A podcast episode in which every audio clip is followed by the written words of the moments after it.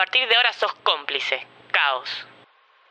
Este proyecto ha sido ganador del Fondo de Fomento Concursable para Medios de Comunicación Audiovisual, un mecanismo de fortalecimiento de la pluralidad de voces y subsidiado por el Ente Nacional de Comunicaciones, bajo la licencia del Creative Commons Atribución Compartir Igualdad 2.5 Argentina. Este es un mensaje enviado desde satélite Flor Azul. Si puede oírnos, cierre los ojos y respire profundo. No se asuste si siente ondas sonoras que no pertenecen a su realidad. Acostúmbrese, no le serán extrañas. En una era donde los libros han ardido y el tiempo para leer es un lujo, existe un grupo de seres que cuenta.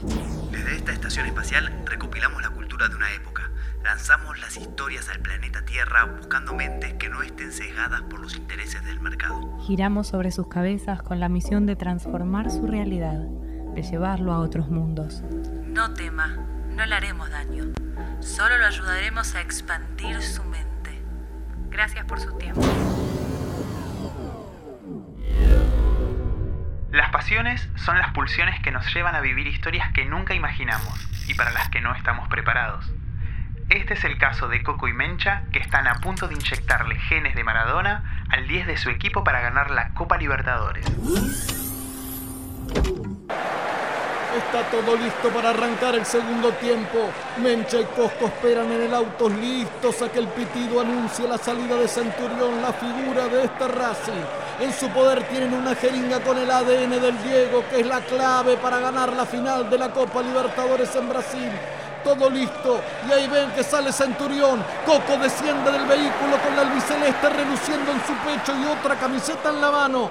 Por el otro frente va Mecha, jeringa en mano, lista para sorprender al jugador por la espalda. Con la excusa de firmame la camiseta, lo detiene. Distrae con un vamos que hay que traer la copa. Y en ese instante Mencha sorprende con la jeringa de punta y ta ta ta ta ta ta ta ta ta ta ta ta ta. La inyecta Centurión. Se funde la hinchada en un abrazo y corre al auto a escabullirse, festejar. ¡Uy, lo hicimos, pa! Metimos al Diego en la final de la Libertadores. Y con la de Racing. Porque este año de Avellaneda, de Avellaneda, salió el nuevo campeón. Vamos, vamos- vamos a comer una pizza rafucho y a dormir, ¿te parece? En ocho horitas vemos si Cento hace algo. ¡Ay, buen día! ¿Están tomando mate? Me costó mucho dormir, demasiada excitación.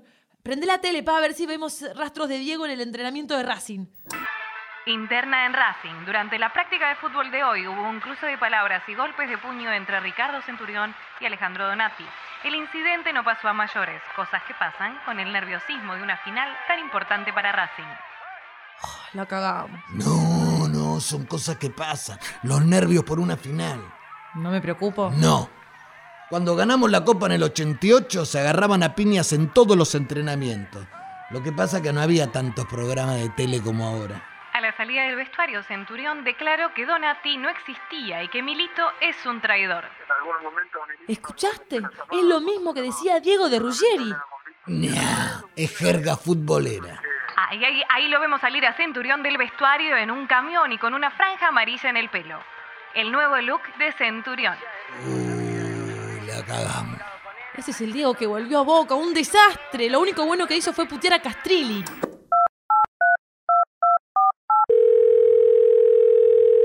Cervecero, buen día. Le recordamos que no es un hábito saludable tomar cerveza durante la mañana. ¿En qué puedo ayudarlo?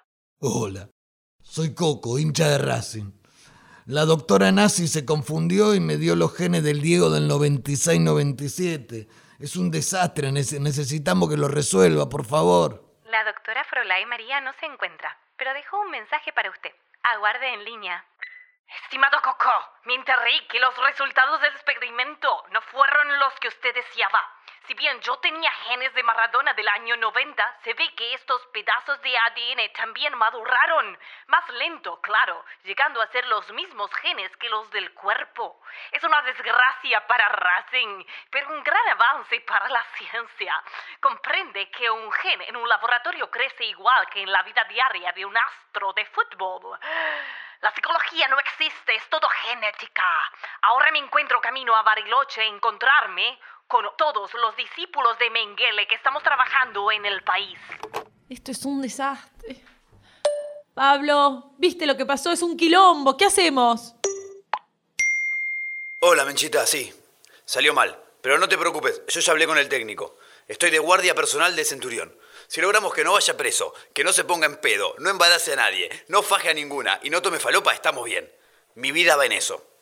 Confiamos en vos. ¿Y nosotros qué hacemos? Mira, acá ya no hay tiempo para nada. Solo queda la posibilidad de hacer algo en Brasil. Brasil es el gran fabricante de autos de la región. Por eso tiene un laboratorio secreto donde desarrollan tecnologías. La cosa es así. Hay una camioneta que en todo el mundo se llama Montero. En Brasil le pusieron Pajero. Yo creo que es una fachada para que nadie la compre y así que nadie le investigue los talleres. Así que ahí debe estar el laboratorio. ¿Te acordás de Rubén? Él se ofreció para ser conejito de India de las tecnologías para el sexo. Estuvo ahí. Dice que hay un laboratorio enorme con cosas de deportes. Vayan y vean si pueden robarse algún prototipo y llevárselo a los jugadores. Entonces, para. Entonces nos tenemos que colar en la fábrica de pajeros, encontrar artículos de tecnología y fútbol y afanarlos. Clarísimo. Y salen en taxi para Ezeiza, camiseta, gorro, bandera y vincha de Racing, llevan puestos Coco y Mecha. Hacen el check-in y en una viveza típica del folclore local, Coco saca un tupper con sándwiches de milanesa para no dejarse afanar por los puestitos del aeropuerto. Suben al avión y tres horitas después dejan los bolsos en el hotel. Ya busqué en Google. La fábrica no es lejos. Pero no deberíamos entrar hasta que sea de noche, ¿no? Y no. ¿Vamos a la playa? Brasil, decime qué se siente. ¿Qué cosa? Tener en casa tu papá. Vamos, che. Ay, Dios mío, esta birrita brasilera pasa como agua. No deberíamos tomar tanto, deberíamos cuidarnos para la noche. Otra caipi al mar. Y dale. ¡Mecha! ¡Coco! ¡Hey, Mustafa! ¿Cómo estás? ¿Cómo va, Menchita? No sabía que viniste. ¿Estás con tu viejo? El gordo Mustafa, uno de los capos de la Guardia Imperial. ¿Cómo estás, animal? Ay, ¿cómo voy a estar? Me vine a Brasil con la banda a ver a Racing jugar la final de la Copa Libertadores. ¿Cómo voy a estar? ¡Feliz! Con unos nervios que me cago encima. ¿Por qué no vinieron con nosotros, che? Imposible. Estamos en misión especial. No te puedo contar nada, pero es algo para el equipo. Ojo con lo que hacen, está jodido por acá para andar solo. Vengan con la Guardia Imperial que lo vamos a cuidar. Imposible. Tenemos que pasar desapercibidos. Bueno, che, entonces no anden con la camiseta puesta y sacale la caipiriña a tu viejo. Esa bebida es peligrosa. Y ojo con estos brasileros, ¿eh? La policía es más jodida que las hinchadas. Y por último, Menchita, no te olvides. Esta hinchada siempre va a estar para ayudar a otro hincha de Racing. Gracias, Mustafa. Papá, deja de tomar que nos vamos al hotel a dormir la siesta y prepararnos. Y arrancan para el hotel, duermen la mona, se ponen la ropa más discreta que encuentran y toman un taxi hasta la fábrica de autos. Paran en el hangar que dice grande y brillante pajero. Mostrando una agilidad de otras épocas, Coco salta al alambrado y corre hasta esconderse en el galpón. ¡Wow! Pa, nunca pensé que corrieras tan rápido. si no fuera por esta rodilla chota, era el piojo López de los 80. Carajo, se prende la luz. ¡Qué laboratorio! Área de tecnología para levantar caca de las mascotas. Tecnología y sexo. Tecnología aplicada a que la derecha gane elecciones. Ciencia y deporte ahí. Eh, Michita, ¿podemos chumbear rapidito el de sexo? Un minuto, un minuto. Quizás encuentre un buen regalo para tu madre. Papá, es peligrosísimo. ¿Nos vemos en cinco en la de deporte? Solo porque quiero ver la de tecnología que hace ganar a la derecha elecciones. Ver de qué viene esto. Hola, señor Coco. ¿Quiere divertirse? Gracias, eh, pero ahora tengo que ganar la Libertadores. No podrá resistirse, ¿no, señor Coco? Al contrario, ustedes no podrán resistirse a mí. Papá, estás afanando toda una escena de Austin Powers. Ay, sí, perdone, que es buenísima. Es lo único que respeto a los ingleses. El baile de esta escena me mata. Por lo menos poné la original. Igual es radio, no se ve nada. Al contrario, muñecas. Vosotras sois las que no podéis resistirme.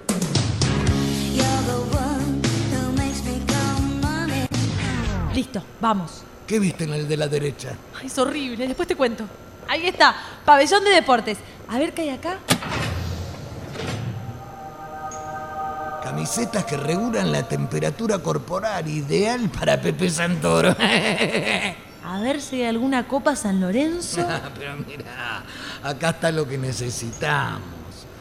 Guantes que atajan solos y botines de precisión absoluta. Con esto no podemos fallar. Dale, agarralos y vamos. É aí, deixa aí suas manos onde a gente possa olhá-las. Você está em graves problemas, hermanos. Ey, ey, ey, ey, ey, ey, ey, ey, ey, ey, A ver si nos calmamos que hablando se entiende la gente. Acá con la compañera solo estamos haciendo un tour por la fábrica y no perdimos. Si hay algún malentendido no tenemos problema en acompañarlos a la comisaría. Desculpe, pra, este é um experimento ultra secreto. A polícia não sabe que existe. Assim que não podemos deixar você e sua filha façam isto público. Una sola cosa, señor oficial. Esta es la banda loca de la academia. La que lo sigue a Racing siempre lo alienta. La que va a dar la vida por los colores. ¿Qué hay que hacer? Hay que ganar la Copa Libertadores.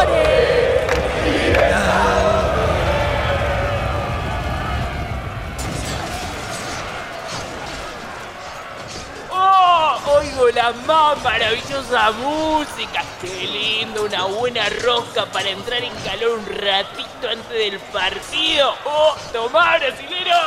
¡Vos también, tomá! ¡Ay! No, no, no. Eh, nunca pensé encontrar a Coco en una fábrica de pajeros. ¿Estás bien? ¡Joya! ¡Nos salvaste la vida, Mustafa! No, no, no, no, no fui yo. Fue la gloriosa Guardia Imperial. Solo no soy más que un hombre. Siempre peroncho. Tenemos que llevarle unas cosas a los jugadores antes del partido. ¡Uh! Nosotros siempre llegamos tarde. ¡Compañero! ¡Vamos para la cancha!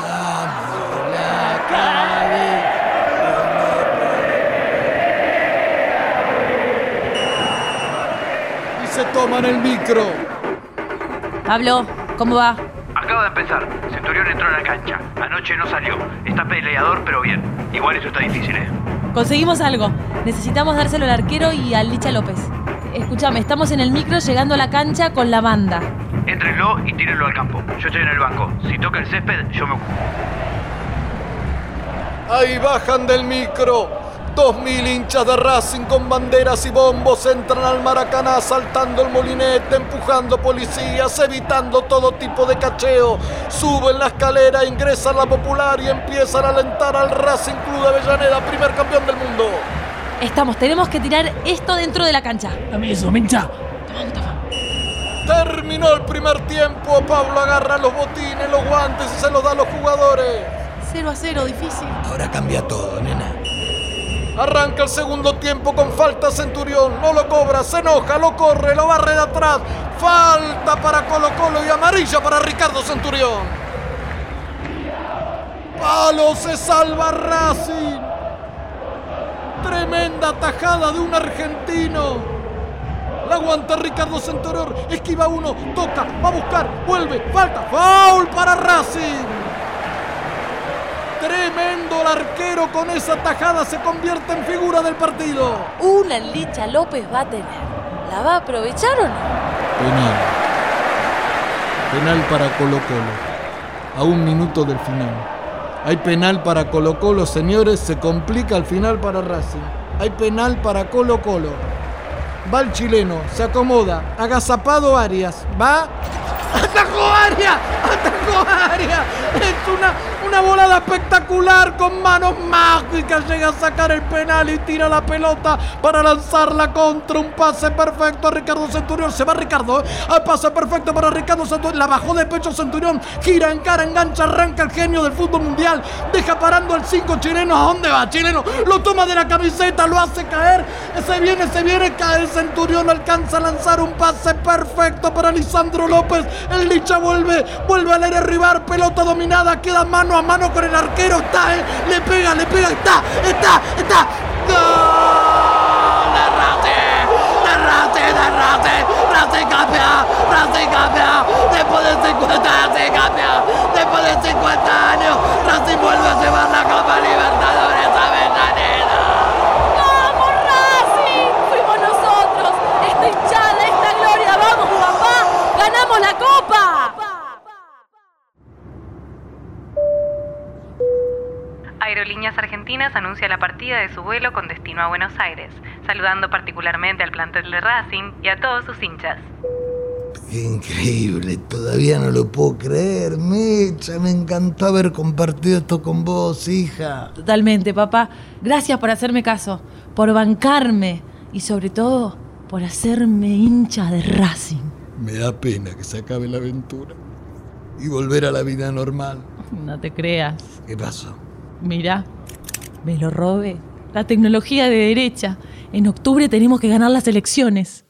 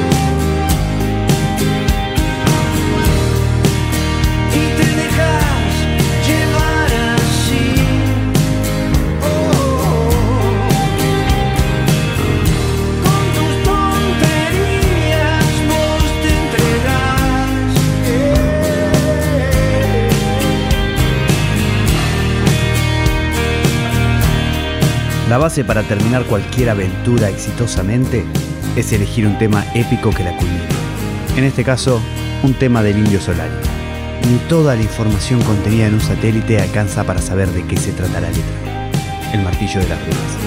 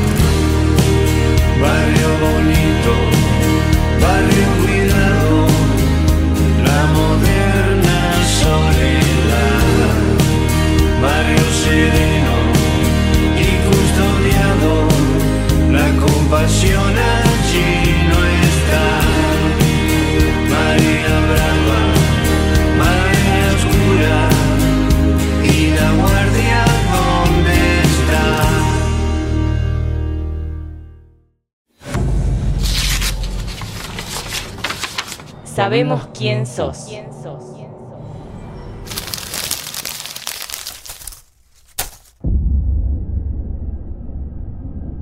A Chico Méndez lo mataron. Era un defensor y un ángel de todas las Amazonías. Un referente sindical de los trabajadores del caucho. Los grandes poderes económicos capitalistas y neoliberales que hoy son responsables directos del incendio de Amazonas rondan estas selvas hace años y en 1988 matan a Chico Méndez por defenderlas. Aquí, un fragmento de la reconstrucción de su asesinato, extraído del libro de Andrew Revkin.